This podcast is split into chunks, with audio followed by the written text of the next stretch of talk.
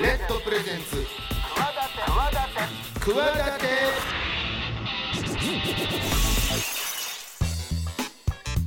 皆さんこんばんはパーソナリティの大岩ラリーまさしですこんばんは、金良雲です。この番組企ては私スポーツデザイナーでボイスアクターの大岩良理正史と企業家の金レオンでお送りしております明るい未来企て番組です世の中の常識にとらわれずに企てている方をゲストにお招きし未来への企て語っていただきますチャレンジしている方もこれからの方も目から鱗何かの糧になるような番組になればということでこの番組なんと今日で100回でございますおめでとうございます。 100回こうなんかくす玉みたいなやつですか引くとどうなるあら、あいやあーなあのななんんかか出ました。引くと「おめでとう」と書かれ てこうカラーテープがつながってるやつがのこう音とかせえへんから表現するの難しいけどとにかくおめでとうございます。早いねはい。100回ですよ。 100回、え2年ですそんよなやねりました。ちょっとと飛ばしてますこれ パンやってるかうん、やってるやってる。さあそんなですね、はこいの企ていろんな方がゲストを来ていただきましたけど、うんもうふさわしいというか、はいちょっといつもと系統が違うというそうかですね。なんとですねい私のちょっとお友達なので来ていただくことになったんですが、はい。エグザイル、エグザイルザセカンドで活躍のエグザイルネスミスさんに今日はお話をいろいろと伺っていくというあ決めたよ。スペシャルなね。 100回ということで。記念ということで、はいもう僕も中々トレーナーに今 見えないと思うけど回らせてもらってます我々もらしてもらってます。もう興奮してねあのー僕ももう20年ぐらい付き合いになるんですけど長いですね。なお互いまだ何者でもないうんそうです20ね年前。そうですねんうんとはいえなんだろうそんなちゃんと、うん。もちろんね目に見える活動は見てますけども、うんうん。改めて。改めてどういうことをしてきたかとかいうことを確かにね別にちゃ,、ね、ちゃんと聞いたことはないので逆に聞かないですもんねかない友達同士だとね 具体的には体型だってお前は昔どうやったんとか なのでこれを機会にですね、僕的にもちょっとネスの確かにあのそういう部分が、 はいまあ、知れるかなと、いうことで、うん改めて今日は聞いていきたいと思いますんでこだてシャープ100ということで皆さんお楽しみに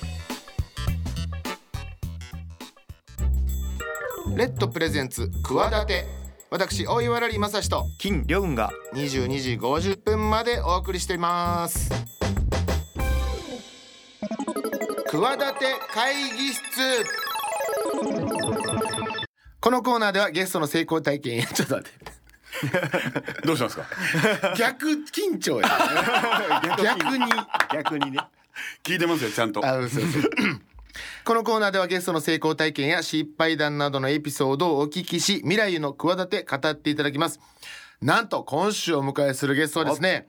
エグザイルエグザイルセカンドからエグザイルネスミスさんですよ、よろしくお願いしますネスミスですお願いしますあのねこの番組企てはい100回記念なんです、記念すべきおー100回おめでとうございますだからスペシャさル先ほどねネスミスさんからもはいこんな素敵な、あ別に 何も何もあ別に何もなかった来て初めて知ったあのでも今日、はいちょっとあのお土産がおお持ちしてたんですあすいませんどうそうなんですかあの100回だからって言われてはなかったんですけど、はいはいはいそれはね今知っあたものん、ね、差し入れとしてこうあお持ちしたものがあったんでありが後とでうおござい渡ししますあのー改めましてあれはいですけど、わ私ラリーはですね、はいこのネスミスさんもう20年ほどのお付き合いになりまして20年ぐらいになりますねそうなまんだですよデビュー前ってこといでやすかえっともう僕は最初のデビューが2001年なあそうかそうかだったのでそのオーディション番組ってまあ落ちて、えっと、それを見てたその俳優さんで音楽活動もされてる柏原修二そうといですねう人間が、柏原隆さんの弟さんなんですけど、があのぜひネス君と一緒に音楽をやりたいっていうふうに声をかけていただいて、2001年にデビューしてそこから多分2年ぐらいまあ活動をしてたんですけど。まあそのまま二十歳になってとかでなんかよくみんなでこう集まったりとか、あの食事したりとかしてる中でその高橋さんが当時、柏原隆さんがねはい、あのーフットサルのチームをん組んでいて、で本当に名だたる日本代表んサッカーの選選手がね手であったりとか、いろんな方がいる中にラリーさんがそうなんですよまだ当時僕も20代でまあ後にゴールデン X やったりこうね、はいプロ野球チームはいやったりとかありますけど全然まだそんな前の、で僕今ラリーさんって呼んでますけど、当時、あのラリーさんはあの パンチョ伊藤さんのモノマネがものすごく上手で、そうねめっちゃ面白くてそうそうそうそうパンチョさんって呼んでたんですそうそうえ大ー、体まだラリーの名前がなかっ大たん会じセゃンタないーですか表選手読売桑田真澄投手17歳ピエールラウィン候補っつってそこうう言っててそれをずっとやってて、それがめちゃくちゃ俺ハマっててでめっちゃあの慕わせていただいてなたんるでほどなすよるほどそんな時代からなので、もちろんだからゴールデンラリーさんなんてだからゴールデン X やってないそかうそうら、ですねラリー前ですよねラリー前ですラリー前でその後にあのー僕の自宅で、まあ友人を招いてちょっとまあパーティーというか、はい飲みの席があった時にそこにあのミラクルひかるさんもいて、はいはいはいで2人で即興で「僕もはしも」シリーズ始まったふふ古畑古畑任任三三郎郎ね古畑任三郎にもしも宇多田ヒカルが出たらっていうのを即興で2人でやってくれたりで逮捕したりねそうそういろいろあのミラクルにいろいろなモノマネやってもらって、ええその人が犯人だったプらロを前にプロをプロを前にほんまやでも結構ねさすがっすね結構受けたんですそれがめちゃくちゃまた面白くて。そうそうそうそうとかねそうそうそう。そん懐かなしこいねんなでこういろいろあのだから飲みだったりとかお食事はたくさん行かせてもらってたり最近だとまあ野球も一緒に見に行かせていただいたりっていうのがあったんですけどこと仕事っていうのはほぼそんな にそんなどころかいや本当あの逆に十何年前に、はいあのオールナイトエグザイルのやつミスの、オールナイトニッポンはいってラジオやってらっしゃって、はいそれに出させていただいて、で番組ステッカー作らせてもらってはいみたいなことはありましたけど、そうそううんその一回ぐらいですよね多分仕事は別に、なんだろうこれが逆に2回目という確かかに、はいそれは緊張もしますねねでも野球神宮球場では9月も7月も一緒に行ってるしとそうではすいか、ねはいははいもうなんかなんかなんか急にヤクルトファンになって急にこの一年こ二年ぐらいでこの12年で本当あのこのコロナ禍で、あのいろんなものがストップしてる中、割と野球が早く再開をされた印象があって、でテレビで見てた時に本当無観客の中、はいはいはい選手の皆さんが自分たちをこう鼓舞し合って声を出してなんかこう試合をやってる姿に心打たれてしまって、へうわすげえって。ちょっとね自分あのこのアーティスト音楽ミュージシャンとかはちょっとねいろいろストップしてあったそうなん中ですよっていうね、結構なんだろうな音楽ってこういう時って何もできないんだなっていうそんななんことかはこうなんか無力感みたいなのを感じた時にすごくなんか選手の皆さんのその姿を見てて姿勢を見てて心打たれてなんかこう応援するようになってでまああのラリーさんのつながりであったりとかあと青木選手だったりとか、うんうんヤクルトのねあはい、はいあのつながってたりとかもして見に行く機会がこう増えてってるうちに。好きになっちゃった好きになっちゃうんです よヤクルトファンの人たちもなんかすごく素敵だなと思って知らん間にファンクラブ入って、はいそんなレベルでなのあのパッと連絡何してんのって連絡したら「あ今すいません神宮で試合見てるので、終わったら飲みに行け ます」えーみたいなそう来年急にね来年プレミアム会員です 急にね、はいなんか俺より言って るやん気づいたら昔だってそう俺がその野球のやつやってるとか全然耳も貸さなかったりそんな話の急にあっていうかちょっと待ってあの、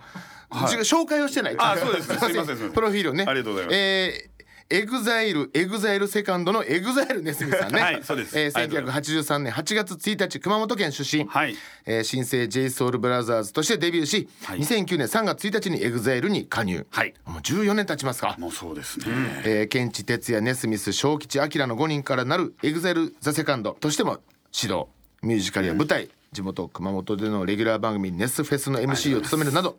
活動の幅を広げているということでそうですね改めて見るとそう、14年経つかいや加入してそうですね今14年目いやよかったなって、だからいろいろねそうさっきも言ったようにいろんなまあ活動をずっと20年ぐらい前からうんはいされてきて、はいで、ね、ある日「あエグザイルなるんです」みたいな 「エグザイルなるなどういうこと?」みたいなある日うんあれはあの 友人各位もういろんなところから連絡して、いやそりゃそうよだってなえ意味わからん「エグザイルなるんですよ来週から」みたいな「え来週か らですか来月からはよかったなんかそんなこと言って、 はいでまあまあでもよかったやんと思って、エグゼなんかいろいろね、大変なこともまああのいろいろあったからいろいろと、じゅかえー必ずしも順風満帆ではね、まあ、なかったようそなうですね中でねうんいやよかったなーって言って、まあなレグゼルってなれるんや、 本人的にはどういう気持ちだったんですかあのーまあ、僕2005年に、えっと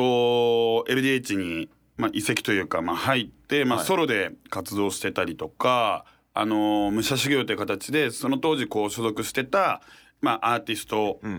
5組ぐらいいたのかな、まあ、それで男16人でバス1台で全国はいはいはいはい回ってっていうその武者修行というライブみたいな、まあ、ツアーみたいなことをさせていただいた後に、まあ、2006年にあの EXILE ボーカルバトルオーディションというオーディションがあって、僕とその武者修行に参加してた今もそのディープっていうグループで活動してるタカというメンバーが、まあ、シードという形でオーディションにも参加していて。でそこで高 a くんが EXILE のボーカルとして加入をして、でその後にその j s o u l b r o t h e r s っていうので、まあ、復活させたいというヒロさんの思いもあってそのグループの活動が始まったんですけどまあ最初はやっぱり自分たちのそのグループで、まあ、EXILE におこがましくもこう並ぶというか、はいはい追いつく追いつくよう追な、いつくはいグループにしていこうっていうところで活動していて楽曲もリリースしていて、で EXILE のツアーの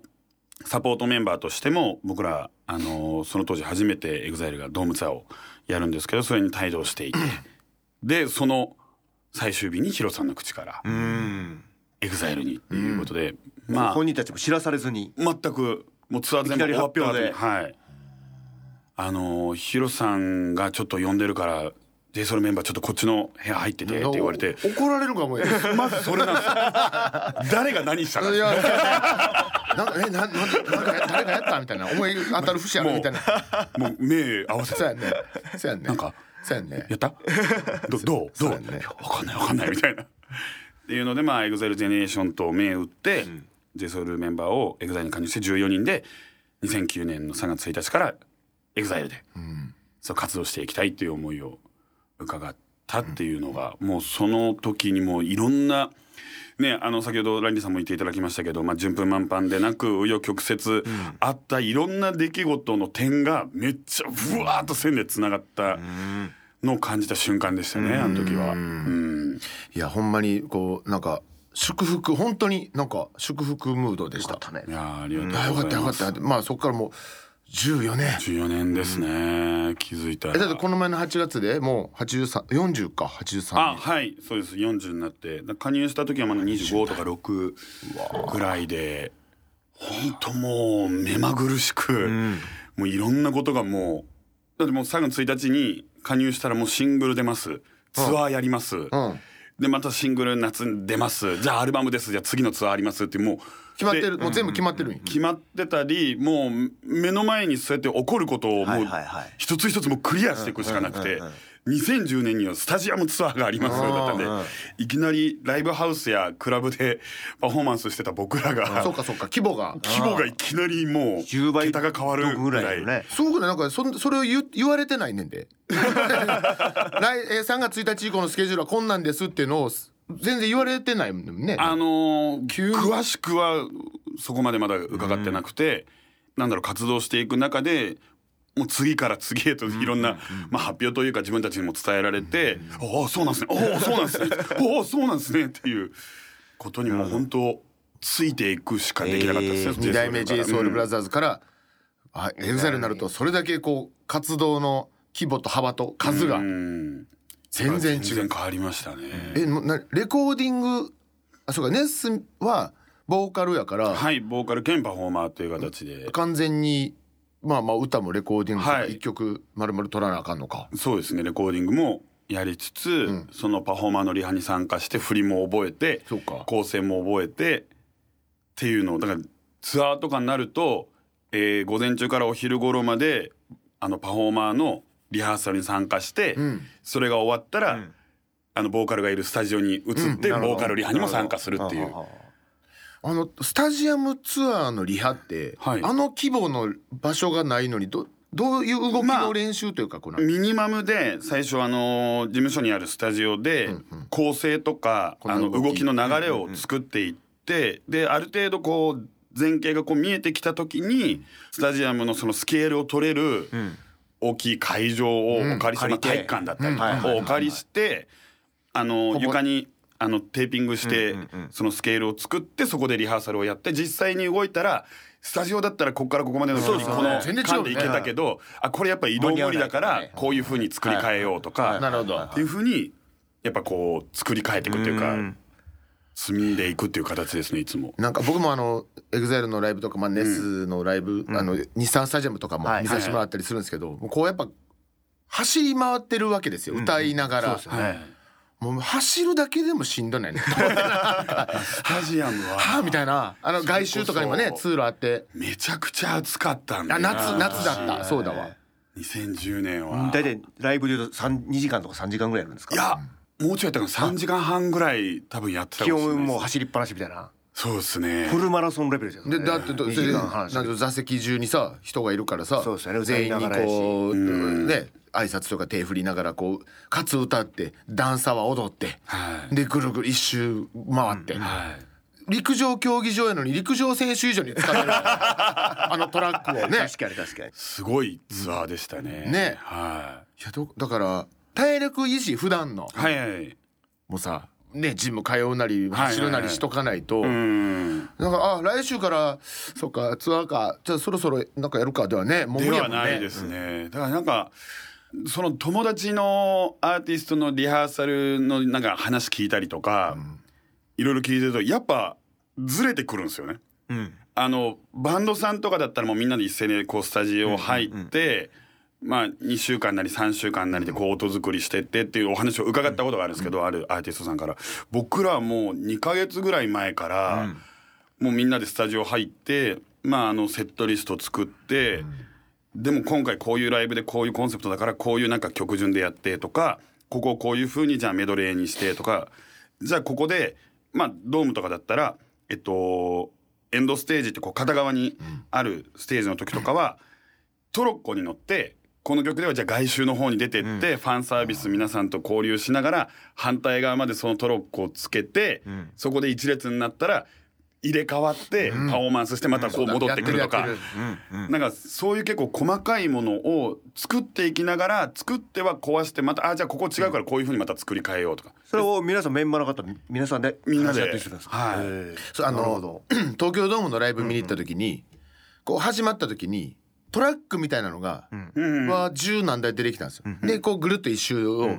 なんか何十メーターずつとかにそれがはいはいトラックが止まったんですね。でそスタートですよだからいきなりお音鳴り始めて何かのきっかけの時にバーンって言ったらその車の下から1台から1人ずつはいはいはい1台から1人ずつボーンって出てきたんですよ。で一周十何人いるから、はいまあ、俺の前にもトラックあったけど、誰が出てくるかわからない中ちゃんとネス十何分の1の確率で「あこお何やろな」誰やろバーンって飛び出してきたら「ああネスか」っていうのもねありがとうございますあとね全然関係ないけどね使ってるバスタオルが同じメーカ ーってのが家でねどうでもいい家でトイレ借りてタオル拭いてたら感触が家と一緒やったからパッてそうタオルのラベル見たら「うわ一緒や!」マジですか世の中にこんなにバスタオルのブランドってね何十何百とあるのに、んちゃんとあのカバの同じやつをねカバのね、はい、ヒポポタマス、ね、ヒポポタマス、はい、びあれもびっくりした 色はねあ違りがったけどね色はね色が豊富なのよね めちゃくちゃありますねあのブランドだからま僕だも続何きますま色かだ続きますそうそうそうタオルの話これあのどこから俺の話とかになってるのかなと思って今日こんな話をやってた思い出話 あのあそうですねだからえあそう東京ドーム見た時とか、はい大変やなと思うよ本当に基本的には。そうでそれ兼任だから両方ダブルで負荷がかかるわけでしょだからそうですねだからツアーの中でも、あのー作り方 で、まあ、エグザイルのパフォーマンスをした後にそのセカンドの楽曲をパフォーマンスしたりとかするようなツアーもあったんで、だからエグザイルの楽曲の最後の方でメンバーはザーッとこう、自分のところにはけてって、もう早替えで、早着替えして出るみたいなのとかもありましたし。なんか一曲参加せずにも次の準備でなんかこうその出るところに移動しててとかっていう風なのもありましたし、そんだけやって、そうですねう歌うのよだって。 はぁはぁしてやらなねなるやんだバーしてきたり、うんこんそうでな、すね多少で戻ったりさしながら歌わなあかんねんから、ちゃんと。歯入れてるパイじゃないはいはいそれはそれでチューチュートレーンとかやったらぐるぐる回りながらとかは目回るでほんま あんだけ回ったら。い、いやだから昔の楽曲とかはだから本当前半1番2番ぐらいまでがっつり踊って感想でパフォーマーのコーナーがあるうちにマイク取りに行って位置ついて歌い出すとか、でその間にちょっと息整えてとかっていうのはありましたね。だからパッてで、まあ、見えないとこではその疲れた感じな、まあ、水も補給してとか、もうバタバタしてでパッて出たらもうそれは笑顔でねこう、元気ですってやらなあかんとか、なかなか大変です、白鳥の上、ね、水の上では優雅に泳いでるけど、水の下ではバタバタバタってやってるみたいなあみたいなことですよね。うんそれ常に格好つけてたられるならいいけど、人間やからそれはしんどいもんね。 まあそれに向けてのね体力準作りと備だったりとかは、あのみんなはしてますね。みんなしてるですいね。やそれはやめなんでそれしてるでしょだって。僕も多分この1年ぐらいはジム行ってないですね。あそう 大丈夫それ言って。ああのこれは全然大丈夫です。あのいじられまくってます。それででも逆によくできるねだって体力元々のね体なん力かアドレナリンっていうか、楽しくなっちゃうんですよね、まあ技はわかるけどねそれがなんかこうそういう体力とかなんかそういうの僕僕はなんか凌駕しちゃうんですよ超えちゃうんですよねだからあのランナーズハイみたいなものになってできちゃう。できちゃうんですだから走ったりもべしてないん か走ったりもしてないです犬の散歩ぐら い犬の散歩してちょっと行ってきますとかいやまあでもちょっとずつそのまあ怪我なりなんか蓄積もあったりとかするんでそこのケアとかはしてますけど、その最低限のそれをしつつまあマックスが出せるようなその自分のそのライブへの持っていき方とかはあったりします。ななんかそうだからなりたい人多いと思うんですけど、もちろんこういう表立って歌ったりとか、それだけじゃないからそういうこともねやっぱり大変とか、そうですよね。ほら、あの、確か、えっと、最近そのバスケの選手の方でも、全然ケアしないって人いらっしゃいましたよね。うん、あそそう、あの、日本代表でやっている方もう、しんどいけど ねこの人すごいんですよ全然ケアとかしなくてっていうのをなんか3人ぐらいで対談してるなんか映像を見たことがあってあやっぱそういう人もいるんだっていうのは何共感してそうあのあやっぱだから習うこと、その教えてもらうこととか、そのなんかこういうこと大事だよとかって言われることってあの100発100中10人トイロで全てが当てはまるってことはないと思うんですよ、僕。だからなんだろうなトレーニング方法とか、まあ、ボイトレなりなんかいろんなこともそうだと思うんですけど、この人がこうだからこうしなさいって言われることで、あの聞きすぎてしまってあの本来ご自身が持ってる本質的なところをちょっと崩してしまう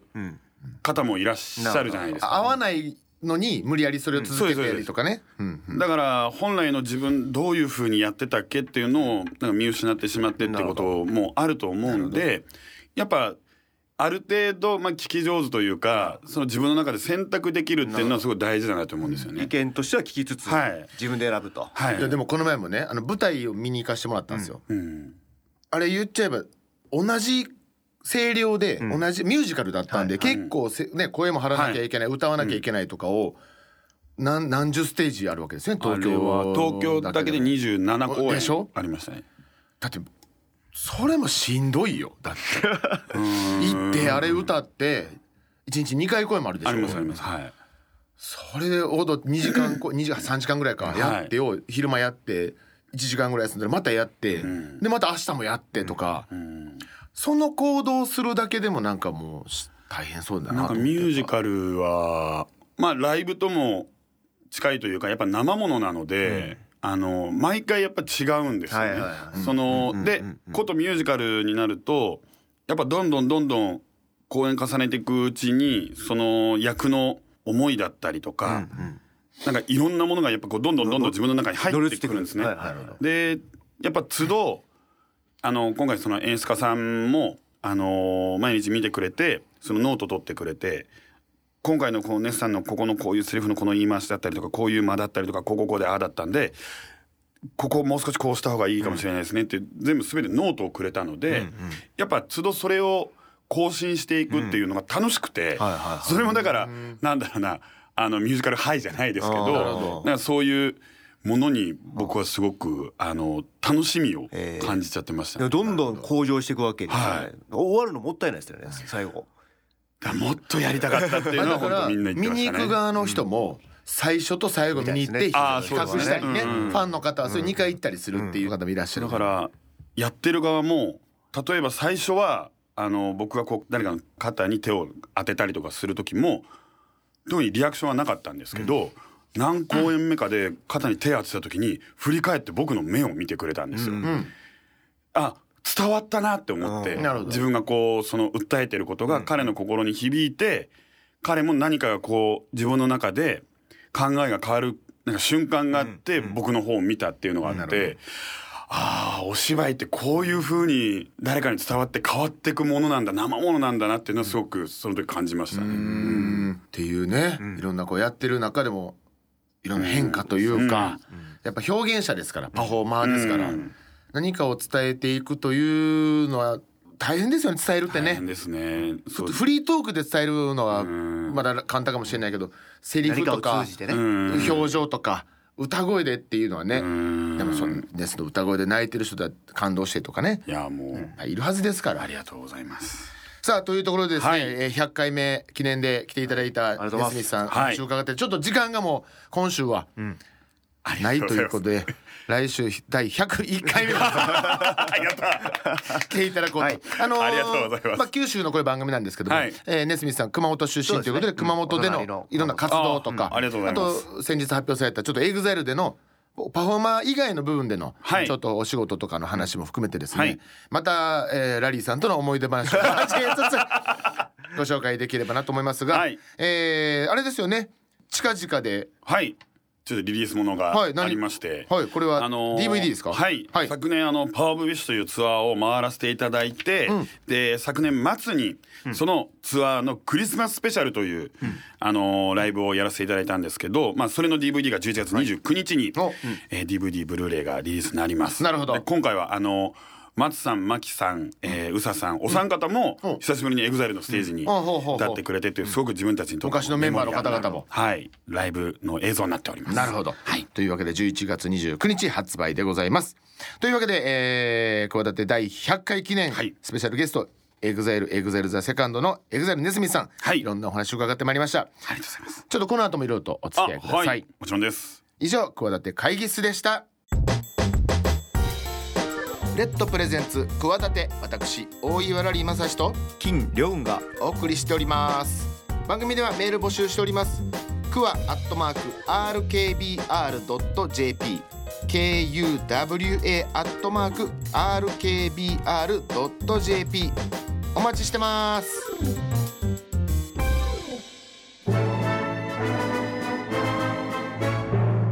企て人の食卓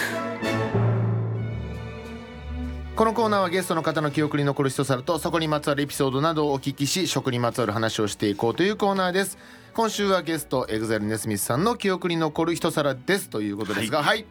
何かありますでしょうか一皿ではないかもしれない。はいはいっぱいになるかもしれないですけど、お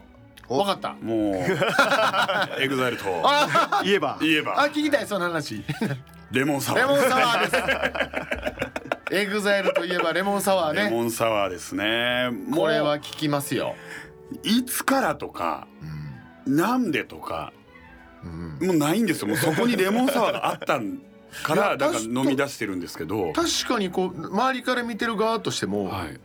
誰がその話しだしたかもわからないし、気づけば確かに気づけばですね。なんだからレモンサワー店のレモンサワーが全部なくなるみたいなあは話いはいはいがはいあのーそれこそ会食だったりとか、うんはいある時にはもうレモンサワーのセットがテーブルにポンって置いてあるんですよ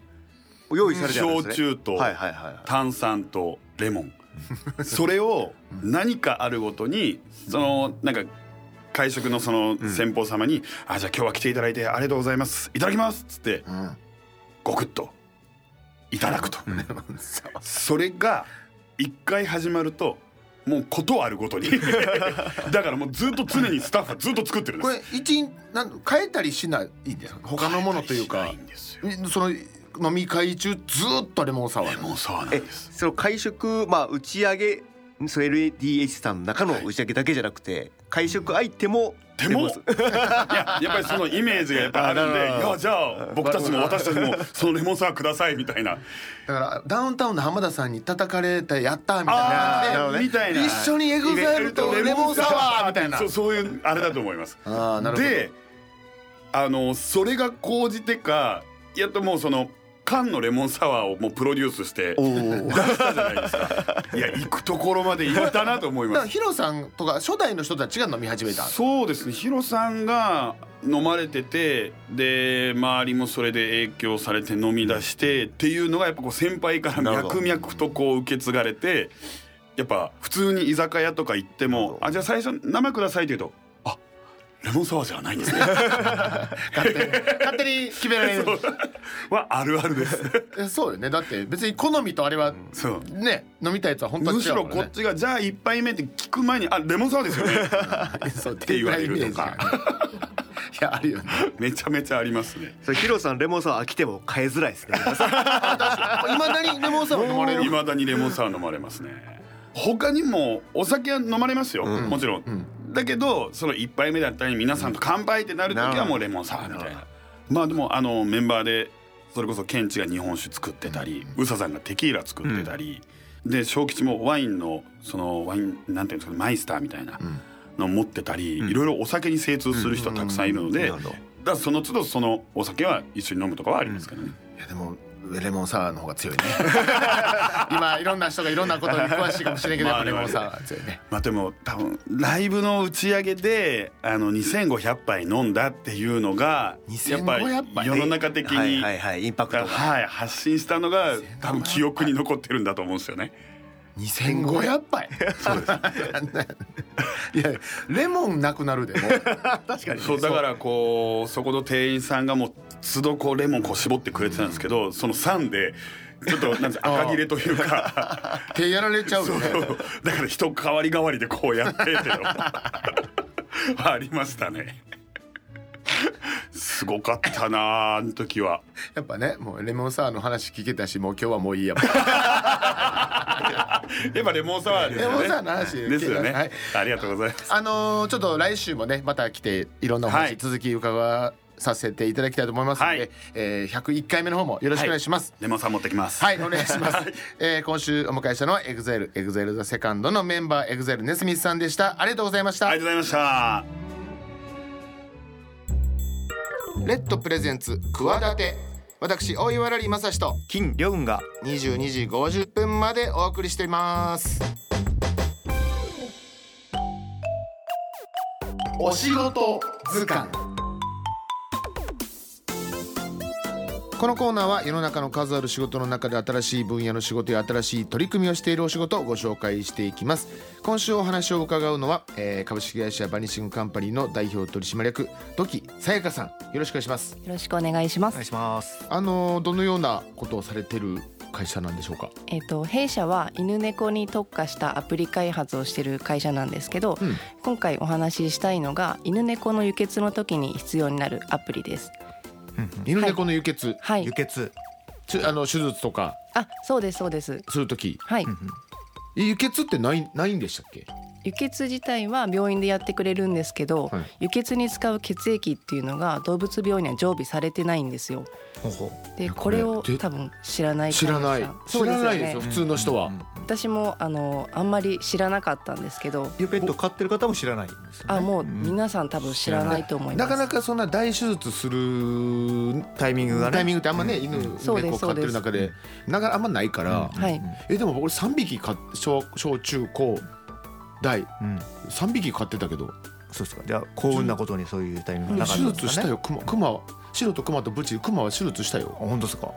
えそんなん確か聞いたことえどうやってまあえそ多れ分どうまあどうしてるんもんどうするもんなんですか普通はその輸血治療あえー、と輸血をするときに血液を調達しようって思うと2つやり方があって、動物病院さんで血を抜くためだけに飼ってる犬猫んっていうのがいるパターン、うんただこれはそうです飼育スペースの問題だったり、やっぱりお散歩でご飯あげたりっていうその人件費がかかったりっていう問題があって、なかなか飼ってない病院さんの方が多くてそんな聞いたことないですもんそんな犬それ用の犬ですなんてそうなんですよう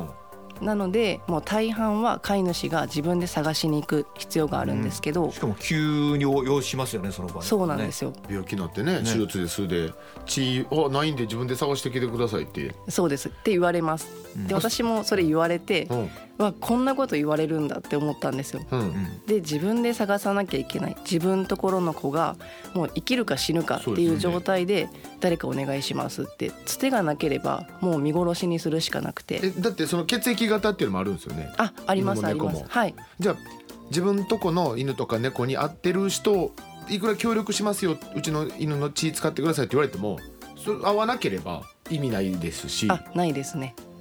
じゃあもう事前にいやそんな考えたことないですもん、うんうん多分血液型を調べたことある飼い主さんってほぼいないんじゃないかなとうん思うんですけうど、んで、えー、と輸血するときにその輸血用の血液とされるこの血液が大丈夫かどうかうん人間だったら A なら A っていうふうにできるんですけど、えっと、犬猫の場合クロスマッチっていうテストがありまして、えっと、それぞれの血液を混ぜるんですけどそれが分離したりとか、あと固まっちゃったりしないかどうかっていう検査をして、大丈夫であれば輸血ができるっていうふうになります。だっていやちょっと考えたことなかった、それをどどのように解決するんであすかと登録してもらう、うそうですそうそうでですすはい、ちの犬の血使ってもいいですよっていう人を事前に集めておくはい、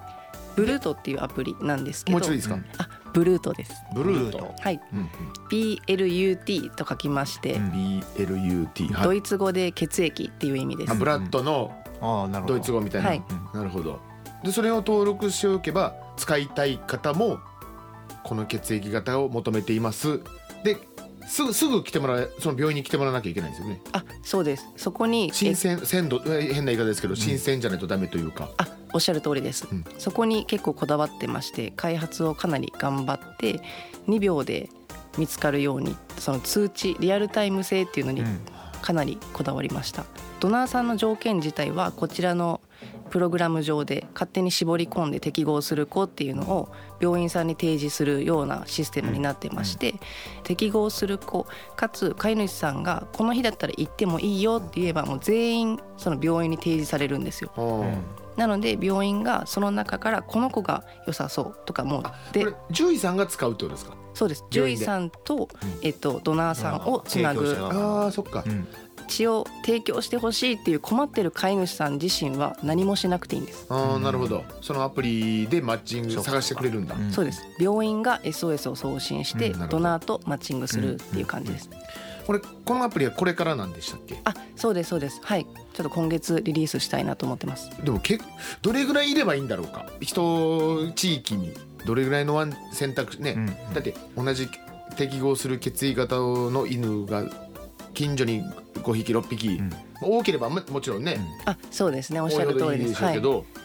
多ければ多いほどいいんですけどやっぱりその血液型さっきもちょっと言っちゃったんですけど猫だったら、えっと A 型 AB 型で B 型ってあって B 型は 10%AB 型は1%未満って言われててうんもうそういう子たちに血をまんべんなく行き渡らせようとするともうそういう子たちは全員登録してくれてるぐらいの状態じゃないと多分行き渡らなくて。僕も AB でね少ないって言われてますけ ど猫も AB が少ない、はいそうなんですただでさえ少ないのに登録者いるのかその地域にいるのかどうかっていうこともですよね。そうですそうですうわあじゃあいなかったら間な間に合わなかったらねちょっと見殺しになりますでそれがもう嫌で、で頑張ってねその、登録者増やしてはいいやというかこんなことさ獣医さんな何十年と全く聞いたことも話題になうんなったこともないけど、あ多分言ってないだけというかあんまりどこまで裏の事情を話していいかわかんないんですけど今もう獣医師会さんとお話を進めてましてなるほどもう獣医師会さんの課題としてもやっぱり血液がないっていうのがもうずっと十数年ありましてただその病院さんも救いたいうん一心なんですけどそれでやったことというのが病院でドナーを抱えるかかりつけになってくれてるその飼い主さんにドナーになってくれませんかっていうふうになっるほどなるほどていうのはやってたんですけどもちろんいいドナーさんもいますただやっぱり自分ところの子の血をあんたの病院にあげてるんだからっていう飼い主さんが結構多くて、うんそうなると病院の負担がすごく大きいのと、なるほどじゃあ積極的にできないっていう事情があるんですねそうですねはいじゃあこういうサービスとして定着させれば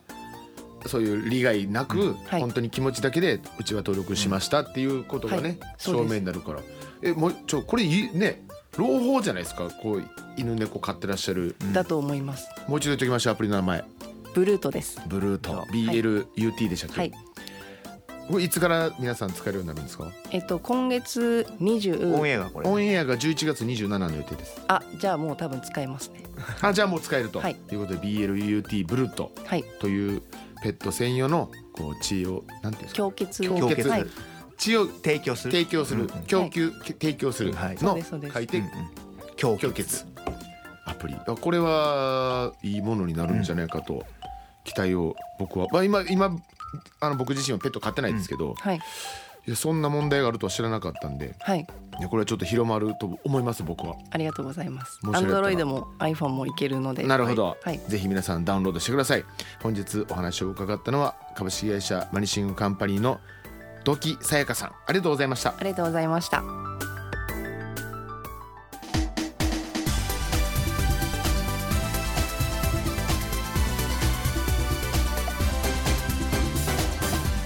ということで100回目にふさわしいゲスト、エグザイルエグザイルザセカンドのエグザイルネスミスさんをゲストにですねいろんなお話を伺ってまいりましたが、うんやっぱちょっと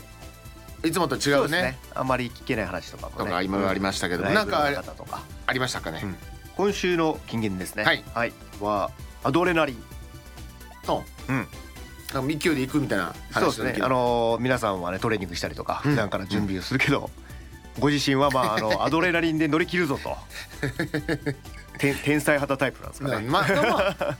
楽しめてやれてるってことああでーすよそうねかもしれないですね、うんうんそのどうなるんだ、わこうなった、一1回目より2回目がわあこう,、うんわすごいってないう感じで取り組めてるから、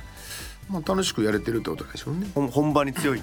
んですよね、多分ね本当にもうひゃ表現したり歌ったりするのがうん楽しい好きだっていうことなんだと思うんですけど、天性ですよはいまあだからそのまあ何でもねビジネスもそうですけどこう計算してうんうんやっていく人タイプと、そうですねまあ、そうやって意外に勢いでうんいけちゃう飛タびイプと込んでいっちゃうタイプで、ん必ずしも計算したことが計算通りに結果出るわけでもないし、うんバーって勢いでいったのがダメというわけでもないし、そうなんですねまあ本人も言ってましたけど人それぞれなんでね、ちょっといいまた来週もちょっといろんな話をね聞いていきたいと思いますドラ。マでの話とかね どっちかっていうと俺もあの勢いタイ プやけど